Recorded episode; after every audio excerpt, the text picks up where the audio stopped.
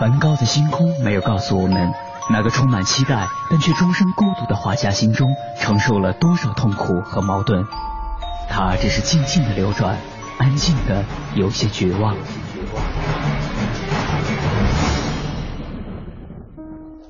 莫奈的睡莲没有告诉我们，那个喜爱平静的人在动荡的时代中，心里有着多少的叹息和遗憾。他只是静静的绽放，用柔弱的身躯撑起了整个时代。毕加索的线条没有告诉我们，那个一生充满激情与创造的人心中有着多么宏大的理想和期待。他只是霸道的出现在每一幅画作中，让世界都看到了自己。如果说一幅幅作品是一次次印象，那么这些印象背后的艺术家们究竟又有着怎样的故事？凡尘工作室艺术系列全新话题：印象、写实与浪漫，带您一同走入艺术背后的世界，对话艺术家，还原他们最真实的样子。讲述他们最浪漫的艺术理想。本期话题：艺术圈内的天使投资人。本期节目嘉宾：武进。武进，一九七一年生于重庆，一九九三年中国中央美术学院美术史系毕业，中国大陆艺术经纪人，是中国较早介入当代艺术市场、关注年轻艺术家的典型代表。从一九九九年新锐目光，一九七零年前后出生第一代展，到二零零九年的聚沙塔中国新锐绘画奖，作为早期艺术经纪人的武进，推动了中国近现代艺术市场的发展。此外，在中国银行系统基金开始介入艺术品投资的时段，武进出任率先推出艺术品投资计划的民生银行的艺术品投资顾问，对于金融资金与艺术品投资的融合产生了新的影响。二零零九年。武进出任由他投资创办的时尚类艺术杂志《嗨艺术》的主编。可以说，这些年与艺术一起成长的经历，让武进成为了最有资格讲述中国当代艺术的市场现状的人之一。那么，他是怎样开始的自己与艺术的接触？他对于中国当代艺术的发展又有着怎样的看法呢？带着这些问题，我们的记者杨安为您采访了武进。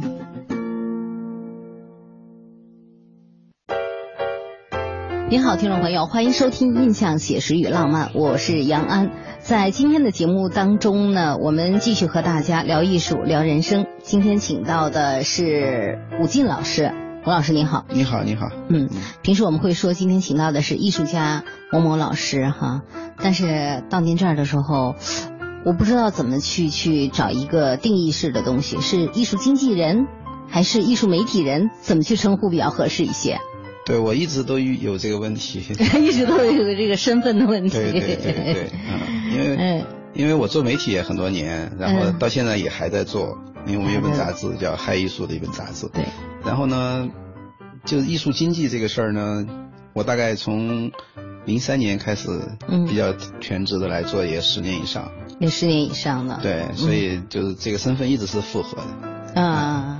正好这个下个周末，我们的我们杂志，我们杂志叫嗨艺术嘛。我们下个周末，我们那个嗨艺术会衍生出来一个平台，嗨艺术中心。嗯，其实这个中心就涵盖了这个，呃，画廊，嗯嗯，就是展示中心这样的一个功能。嗯，所以我我我自己也在觉得，慢慢把这个事儿就整合在一个一个符合的一个一个平台上来了。嗯，这样我觉得好像也跟我自己的这个。呃，是把自己的身份变得稍微简单一点，简单一点，对对对，要不然人家就会说，啊，就是嗯是某某画廊的负责人，还是某某杂志的负责人，反正这两个感觉是是不能交集在一起的，嗯嗯，所以我。多重身份从下个周末开始把它叫你在一起，叫叫什么呀？应该是叫画廊的，就是一个艺术中心的艺术中心的一个一个一个我们负责人。负责人啊，对对对，管他是什么总监呀什么什么的，里面涵盖了这个这个呃媒体，涵盖了画廊，嗯，对，涵盖了我们还有一个小的一个博览会，嗯，啊，还有我们还有一个网那个网站，嗯，针对入门级的这个收藏家的一个网站，啊，所以有好多个节目，嗯。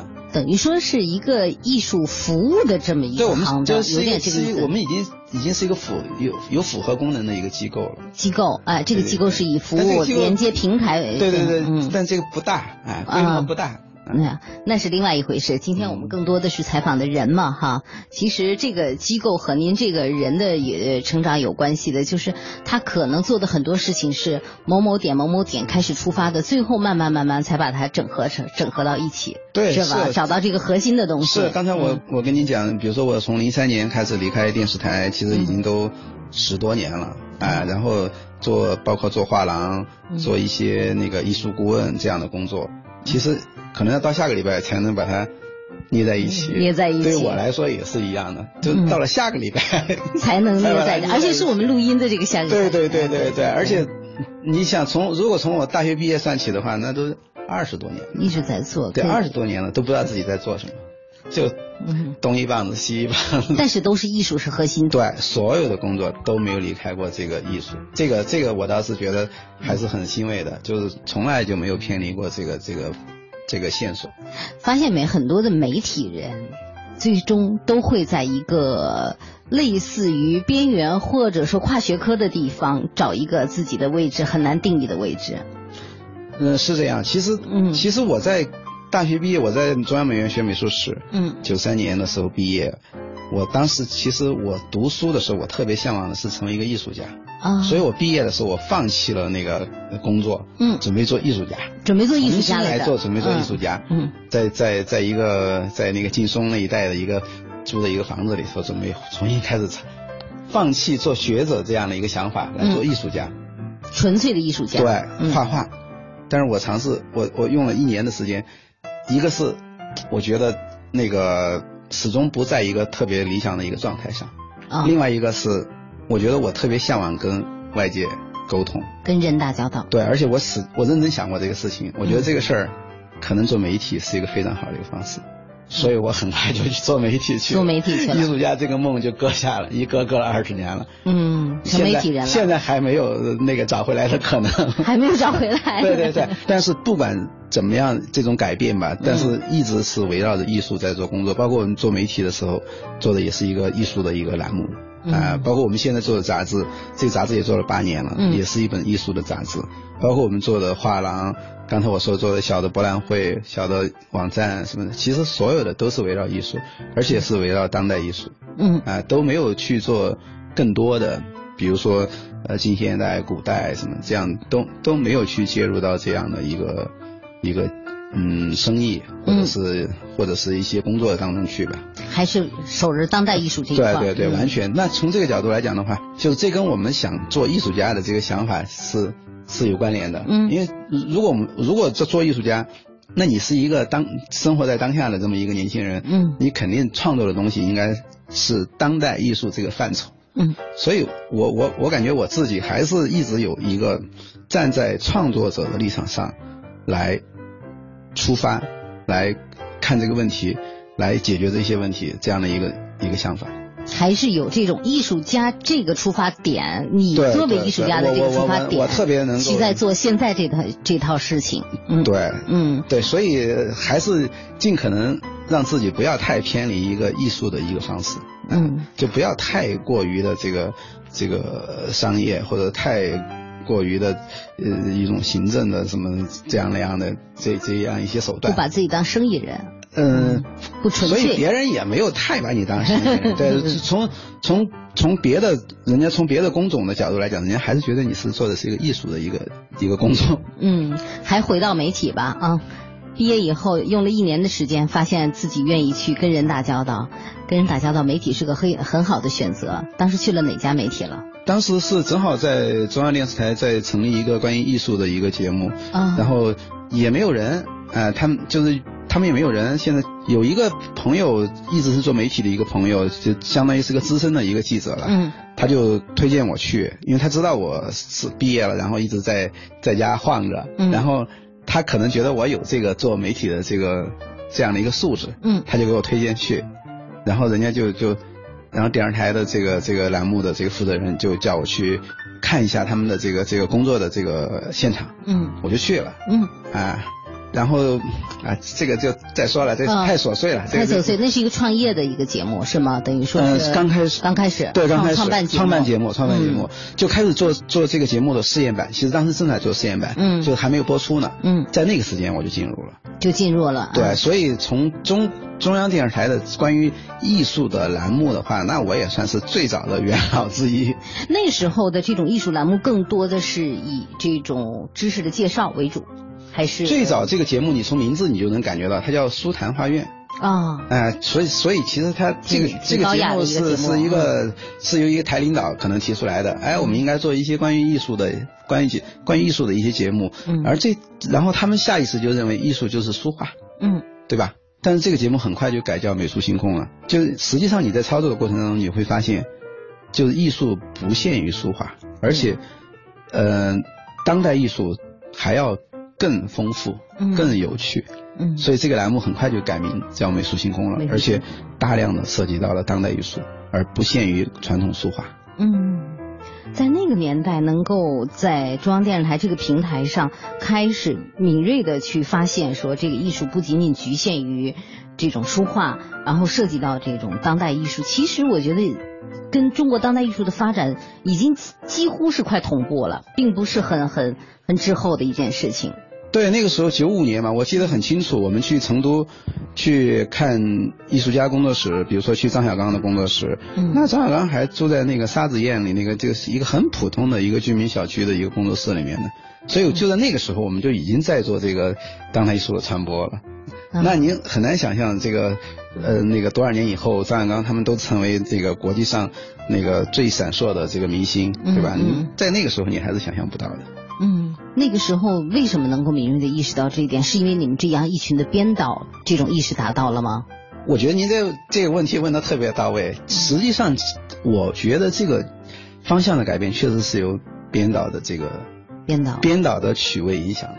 嗯，最初可能这个项目的立项是由嗯台领导拍脑门决定的。对。但是后来在实际操作的过程当中，被一帮年轻的编导执行者把这个事儿给他拐到了当代艺术这样的一个一个。一个方向上来，以当代艺术为主，这样一个方向上来。嗯，其实当代艺术的这个发展，我觉得从美术的、从艺术的本身的角度来说，它是有一批人在中国，有一批人，其实，在世界范畴都是这样的，就有一批人可能他有点那种小先驱的意思，引领性的哈。那么从艺术传播的这个角度，你们有现在回头想一下，有没有你们在艺术传播这个角度，你们也有一点那种，有点引领者那种。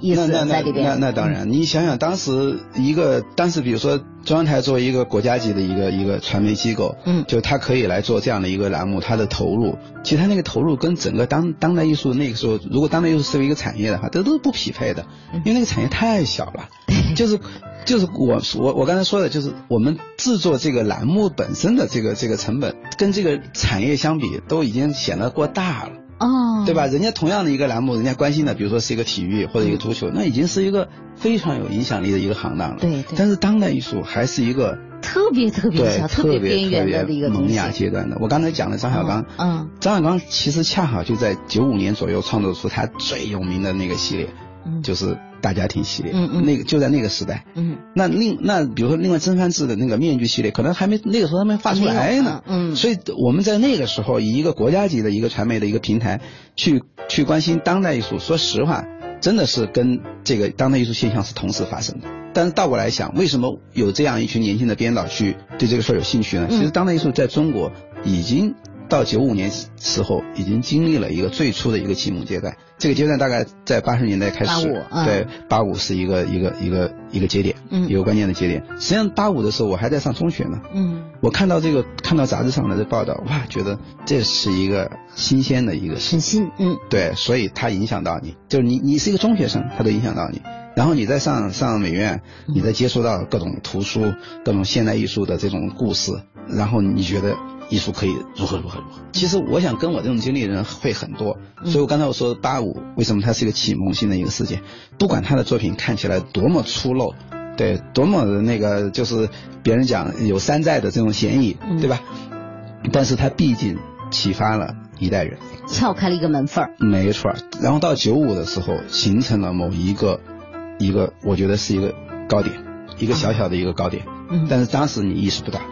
你现在事后，你到了零七年，当代艺术市场蓬勃的时候，你再回来看，哇，正好就是在九五年左右那个时点，是最那个精力饱满，然后创作状态最饱满的一个时一个时点。就张小刚最贵的作品都是在那个年代创造的，而且我们恰好在那个时候还专门去拜访过他。拜访过他。对对对，去去拜访过张小刚，但是张小刚那时候已经开始，已经有引人瞩目了。但是我觉得那种引人瞩目还是非常小圈子的，就他可能在就像中央台这样的一个平台上露面，都只是刚刚开始。嗯。他是在艺术圈，可能在西方的某些一个很小范围的一个艺术圈，开已经开始被关注。嗯。但是国内的艺术界也知道。但是国内的公众，那对这个是完全不掌握的啊，对这个信息是完全不了解的。嗯，所以他们就这一波人，才通过呃中央台这个平台，我觉得还是影响了很多人的。有个小窗口。对，因为当时我们最初做这个栏目的时候，收视率还是还是很高的。嗯，还是很高的，因为我觉得还是可能有很多人好奇。我跟你讲一个细节吧，大概在九七年左右的时候，那个时候因为之前我也在外地嘛，然后来北京，其实当时没有什么目的，跟艺术也不沾边儿，但是到了北京有那么一两天的时间，总要去哪儿逛逛，就去了美术馆了。九七年左右还是九八年左右，我记得是这个年的，去美术馆逛逛呢，走的时候不能白走啊，要买几本画册。其中买了一本，好像是张小刚的一本画册，还是一本综合的画册，里面有他的大家庭系列。为什么买这本画册？是那个大家庭系列的那个图，我在当时的中央台的这个美术空间的节目里看见过这个图，是吧？所以就很早就有过，对吧？对。所以我们当时还真的是，当时我觉得我们的这个栏目的出现，其实嗯，超越了过去在。传统的这个艺术的媒体，嗯，我我觉得对他们是一个全面的一个超越，因为过去的艺术媒体是归属于比如说像美协或者是像艺术研究院这样的一种传统的一种机构的，就他们还是比较保守。对，而且从媒体的角度来说，因为从媒体我们敢说一点话哈，就是说，因为是你们，你们真的是艺术的参与者，艺术的圈里边的这样的。一路走过来的人，不管说他多年轻，他知道这圈里的事情。对我们离得近，哎，离得近，就在里边的人，哎，离得近。不管你是不是在创作，你就是那个。所以呢，就是你能知道这里边最活的东西，最鲜活的东西是什么。而且电视台呢，它又是一个大众媒体，它没有那么多的条条框框，对，没有那么多的门户之见，所以它可以呈现给你年轻的年轻人的创作的或者新人新的思路。它可以呈现，反而是那种我刚才说的所谓的专业性的媒体，嗯，它已经有达成了条款，已经形成了壁垒，对壁垒，对对对，就哪些老先生是权威，那大家得遵从他的意见，那这样的话，你新的这个力量就不容易得到展现。所以我们大众传媒有时候也挺好玩的。当然，而且那 个那个时段，我我个人认为那个时段可能也是中央台的一个黄金时段，就那个时候在新闻的改革。包括什么的那个呃东方时空啊什么的焦点访谈，都是在那个时候给了好大空间。对对对，突然就有一有一帮的年轻人把这个媒体的这个视角，我觉得打开了，而且有一种更更人性化的一种角度。我觉得那个时候是一个黄金时代。其实不仅是艺术创作的一个黄金时代，可能有一些概念，就是说发现艺术这东西不是画画写写，这种画画写写的东西还可以实现一些市场的东西，还跟经济关联。已经开始有所萌芽了，我不知道那时候您那那个时候，我我告诉你，那个时候在国内的对应的就是经济上的这个这个表现是什么？嗯，就是开始有了大型的拍卖公司，有了。嘉德，嘉德就是在九四九五年。哦，同一个时，就是我正好在电视台上班那个上班的时候，然后我就报道了第一次的嘉德拍卖。啊，就这么巧。就第一次的嘉德拍卖，我就已经报道了。你以媒体人这个身份见证了很多东西。对呀，对呀，对呀。然后，然后我还记得，就那个时候，你比如说那个时候，可能像陈逸飞他们就回回到中国来发展来了。对。原来在都在美国，现在又回到中国了。就他也在在嘉德拍卖也创了他的一个当时的一个一个记录。点，嗯。对，就就这些事儿啊，现在回头讲艺术艺术拍卖史的时候，也会提到这些事儿。对。然后我就发现，哎，我恰好都在场。嗯。见证者。恰好都在场。嗯，哎，就当时的一些现场，包括当时拍卖什么毛主席庆安院，哎，我都都在场。嗯，就嘉德在讲他们二十年故事的时候，我就发现他的所有节点，我基本上都看到过。嗯，这种都在场，对于有的人来说，可能将来就是一个回忆。这些东西我都见过，对，这些兄弟我都见过。还有一些人，这些都在场，就会影响他的生活。这些东西影响你。实际上，当然影响到我了。你看，我就发现，哎，我的那个第一个这个艺术家的一个一个项目，就是我参与。我就实际上是受到嘉德的一个启发，哎，我一看嘉德拍卖，这些作品卖个三万五万，好像也有人买。实际上后来知道，当时卖的也是跌跌啪啪。当时那个张小刚那个《创世纪》，后来卖了好几千万的《创世纪》，在嘉德当时才卖了三万块钱。嗯。还是卖掉没卖掉，我都有点记不清楚了。就在九四九五年。定价的样子。对，嗯。但是就即便这样，他也启发了我，觉得我甚至也可以在这里面找到某种可能。嗯。那我刚刚上班。嗯。对吧？刚上班的一个一个一个毛头小伙。对，一个一个年轻人也没什么钱，一个月挣千把块钱。啊。嗯，也许不止一千万块钱，可能那时候收入还还说得过去，还说得过去。对，电视台呀，电视台收入还可以，对对，可能没准有三千块钱。嗯，但是也不会太高。但是也不会太高，对，就在九五年前后吧。嗯。但九五年前我我刚才说了，张小刚也没什么钱。对。对吧？所以我三千块钱也还说得过去啊。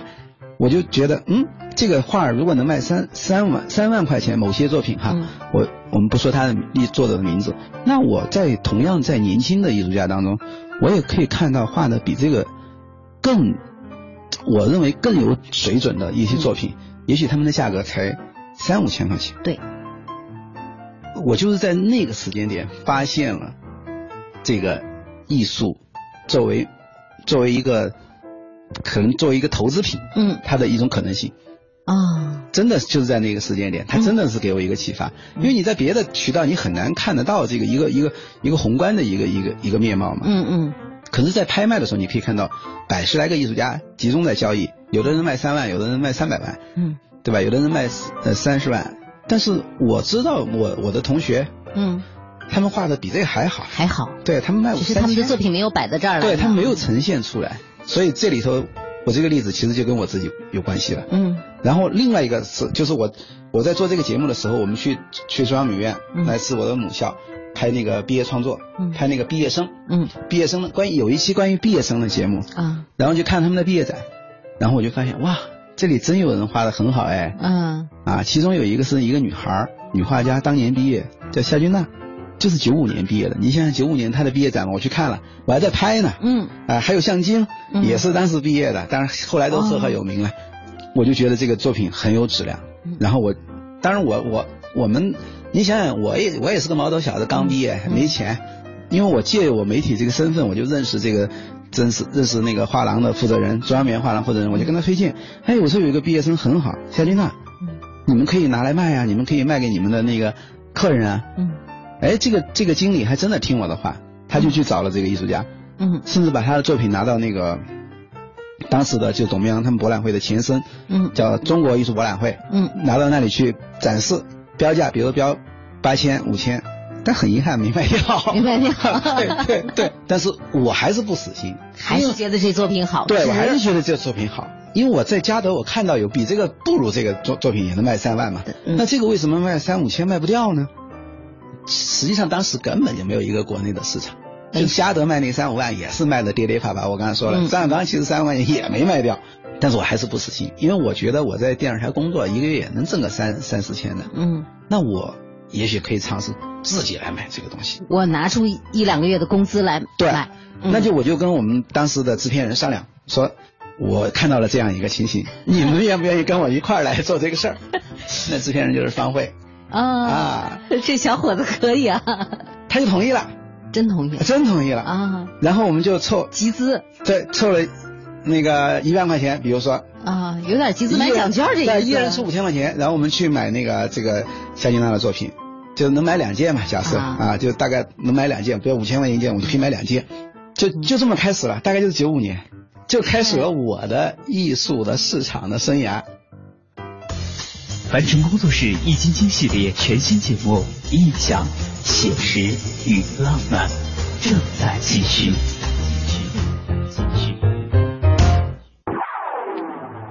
本期话题：艺术圈内的天使投资人。本期节目嘉宾武进。翻看艺术圈杂志的时候，你经常会看到武进这个名字。在那些描述中，这是一个艺术品行业顶尖的经纪人。这个人是什么背景？他做过什么？对当下的艺术和市场，他有些什么看法？对于这样的一些问题，似乎是判断和了解一个人的基本模式。那么，武进又会给我们带来怎样的解答？对于艺术市场的发展，他又有着怎样的看法？带着这些问题，我们的记者杨安为您继续采访了五 G。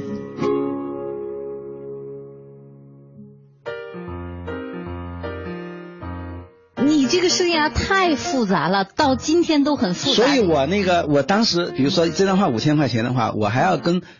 跟我的领导，嗯，同时俩人一人集集资才能买这张画，五千块钱的，有点股份的意思。对对对对，后来结果后来因为方慧她身份的变动，她还退出这个事情了。嗯，退出这个事情，我们那摄影师觉得这事儿靠谱，他又来，他又接了这股了。对，他又把这个他那个事儿又给接过来了。嗯，就是我当时的一个一个摄影师。嗯，就这么开始的。就这么开始的。对，这画后来怎么着了？这画我可以告诉你，嗯，十年以后，五千块钱这张画能卖五十万。就在零五年的时候，小伙子太有眼光了，能卖五十万。所以这这个案例实际上是一个很，就是一个其实是在讲这个艺术经济的里面，还是一个很经典的一个案例了。对对，它看起来是一个个体的，但是是不管是从时间脉络的角度，还是从这个故事本身的角度，特别有代表性。而且它跟整个这个这个整个宏观的这个中国艺术品的市场的这个兴起，这个时间点是完全完全契合的，对，完全契合的。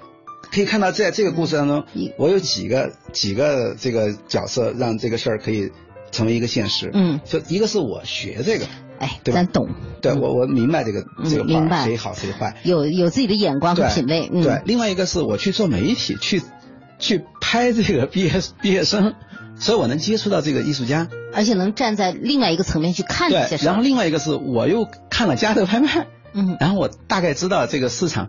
可以给某一个作品怎样的一个定价的一个方式？嗯，就几个凑在一堆的时候，我觉得形成一个结论。我觉得我如果买这张画，我个人认为风险至少不会很大。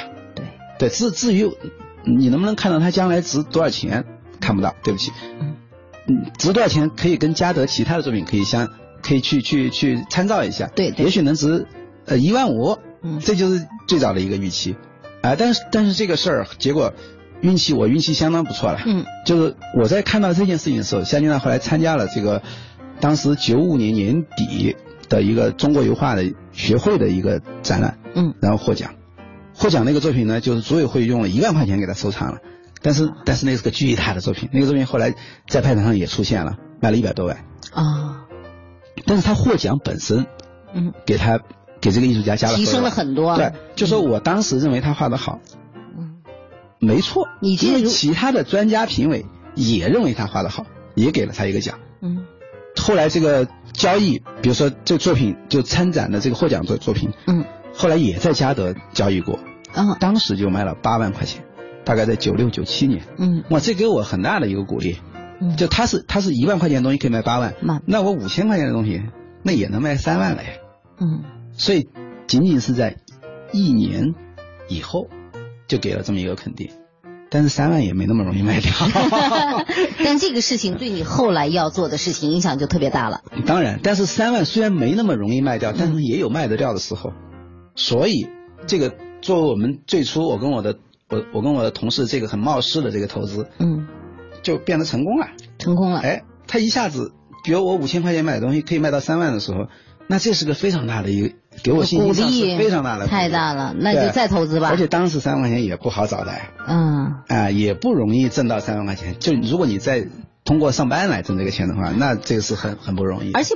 这个可能有时候跟钱不一样，比如说我我们录这个节目的时候，正好世界杯在进行嘛，哈，那么大家可能有的时候，哎，买个这个足彩吧，等等的，或者怎么样的，稍微有一个投资，有的时候不再挣多少钱，两块钱，我我这一次两块钱博出一个八块来，它的这个投资率，这个回报率很高，可能这个八块根本不是什么事儿，但是你会看到一个希望，你对这个事情认得挺准。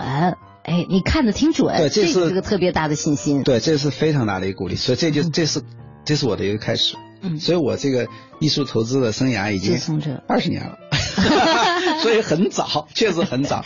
我真的是从一个相当于我基本上还是一个实习生呢，就开始了，就开始做这个事情。但是这个挺快的啊，咱们毕业了以后，本来是想折腾着当艺术家呢，闷了一年，发现不行，我喜欢跟人打交道，然后做了一个媒体人，但是。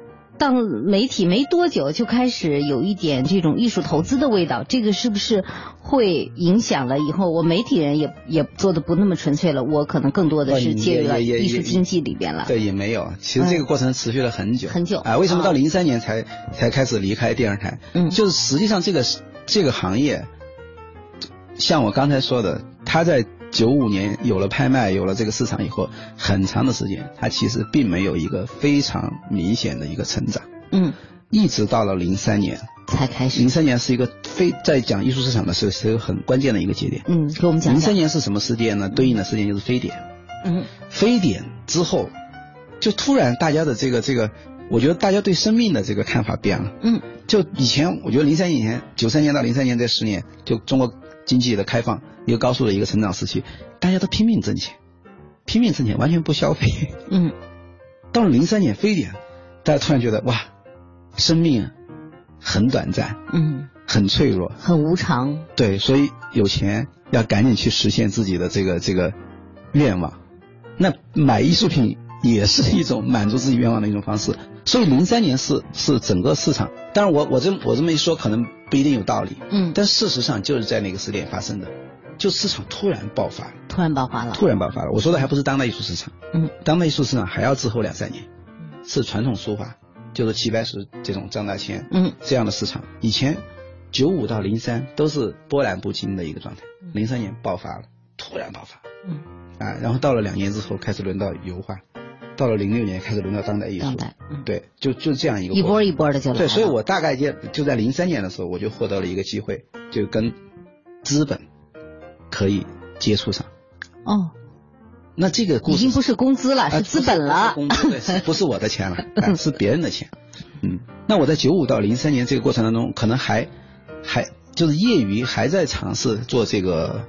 艺术家的这个跟艺术家的一个投资这样的一个工作，嗯，虽然我一直还在电视台工作，每个月挣那几千块钱的这个收入，嗯，啊，也许后来好一点，万把块钱的一个收入，一直在业余尝试做这个艺术经济的工作，嗯，你比如说我们我在九九七年前后，我想或者九九年前后，然后我又买了另外一个年轻的艺术家，跟我同辈的七零后的艺术家的一个作品，尹朝阳。嗯，后来是七零后非常出色的一个艺术家，到现在为止可能都是七零后在市场上份额第一名的艺术家。嗯，我当时我我我很清楚，我当时有一张夏君娜的作品，我们在拍卖上给他卖掉，然后有几万块收入。嗯，这时候也是在当时的董明阳他们的早期的艺术博览会上看到 看他引这样的其实我不认识他，因为他比我低，嗯，低好几届，其实我不认识他。哎，我就觉得这个小伙子有意思，画的有意思，人也很有个性，很倔啊，开了一个我接受不了的价格，然后我就跟他辩，讲你必须降价，否则你根本卖不掉。事实上他也卖不掉，嗯，啊，就跟跟我说三年以前夏君娜的情况是一样的，也是，就你光是把这作品拿到博览会上是卖不掉的，因为当时没有这样的一个艺术消费的一个习惯，所以我说，如果你降到某一个价格，我可以买。你他也看得见，我跟他只是师兄弟而已了，嗯嗯，对吧？而且也是只是挣工资的人而已。那我说我可以买，就如果你降到某一个价格。后来他因为卖不掉，所以我们就最后还是达成一致，他卖给我一些作品，嗯，让我把这些钱给他，因为我刚卖掉的这个拍卖卖掉的收到的钱，嗯，全全部给他了，收了一批，收了若干张，嗯，哎，就是这是。第二个项目，这个项目后来也大获成功，也成功了。对，因为当时说实话，就是水太浅了，对，就就没有竞争者。嗯，你就你就这么想，我要买这个作品都没有人跟我竞争。你这有点像八十年代中国第一批个个体户那种感觉，对对对，是吧？对，现在想想，实际上是特别初级的一个心态。嗯，对，但是没有没有人跟我竞争这个事儿啊。下海下的早。对，所以在九，比如说九九八年、九九年的时候，我又。买了尹朝阳，也是一个年轻的艺术家。你你看得见，我都是跟同同代同辈的艺术家打交道嘛，因为这样我我比较容易辨识他的这个，嗯，他的创作的这个水准，嗯啊，还有他的他的就出发点，我也很容易理解。而且他的价位没有没有到了让你买不起，没有没有就没有价位，对，他也是刚刚对对对进入这门。他自己当时开了一个，比如说两千美金的一个价格，但实际上你实现不了这样的一个收入啊。实际上你们是一个互相的一个关系。对，所以回到回到回到我的逻辑，嗯，比如说你降到一万块，那我可以接受。后来他就同意，买方市场哈。对对对，就 这就是当时的一个情形。到了零三年，我刚才说了，非典，有一些人开始意识到这个这个艺术可能会成为一个投资的一个门类。嗯，那这些人是什么人呢？是以前在证券市场上活跃的人啊，他们意识到这个，嗯嗯，这个这个这个可能性。那我我怎么会认识这些人呢？那说说来话长，又跟我九九五年的时候去报道艺术家有关系。嗯，因为我当时采访过陈一飞，陈一飞刚回国。嗯，所以陈一飞给我介绍的这些人认识啊，但是没有往来，没有商业上的往来，因为我做记者的嘛。嗯，他们是陈一飞的朋友，朋友对。但是后来反正也认识了，然后到了零三年这样一个时点的时候，突然怎么就又撞在一起了？就说。我们能不能做一个艺术的一个机构？嗯，有一个画廊，嗯，来来经济艺术家。零三年太早了，因为不，因为他看到我已经做了好几年的这种早期对早期天使投资嘛，嗯，对对对，艺术家的天使投资嘛。哎，你小子，你敢拿自己的钱来来来投嘛？嗯，你肯定心里比较有数嘛。嗯，他们会这么来想。所以零三年的时候就就跟两个这个当时陈一飞介绍的就他的朋友来。我们做了一个画廊，嗯，对，当时我们谈过的艺术家那名单之显赫，现在来想，嗯，随便哪个太不可思议了，随便哪个艺术家，嗯，真的是随便哪个艺术家。所以后来我们签下来的艺术家，包括刘晓东，包括尹朝阳什么的，这若干了。谈过的包括刘野、周春芽，各种豪华名单，就现在你在派上看到那种最豪华，阵容很豪华，对，嗯，都谈过了不少，啊，而且。你知道最贵的画家也没多贵啊，啊，就是当时啊，零三年的时候，那我记得刘野当时就五万块一张而已，那周春阳也就是五万块，就十年以前，嗯，就这个水平。我们回到在艺术市场的背景，零六年就没这事儿了，这时代就变了，这片儿就翻过去了。啊。但是那我们当时那画廊是不是应该大获成功？很不幸，为什么？没成功？因为其中的有一个合伙人有一些不良嗜好。啊，然后把这个合作是个大问题，对，把这个公司给败掉了，因为他个人的原因把这个公司给败掉了，所以猪一样的队友，所以很遗憾，两年得到了一个可以讲百年一遇的一个机会，然后又败掉了，对，但是就说你这两年的本身投资的经验不是失败的。对，只是说最后这个账，所有的对所有的这个积累就是经验，这个经验是成功的。当然，因为你你当时，否则我根本没有可能去。你这个败也不是败在你的投资的决策我们投资决策完全是成功的，对，完全是他个人的理由，个人的一些不良嗜好，哎，把这个公司给花销啊等等的这样的，对，把这个公司给败掉了。嗯。吴静是当今中国顶尖的当代艺术品经纪人。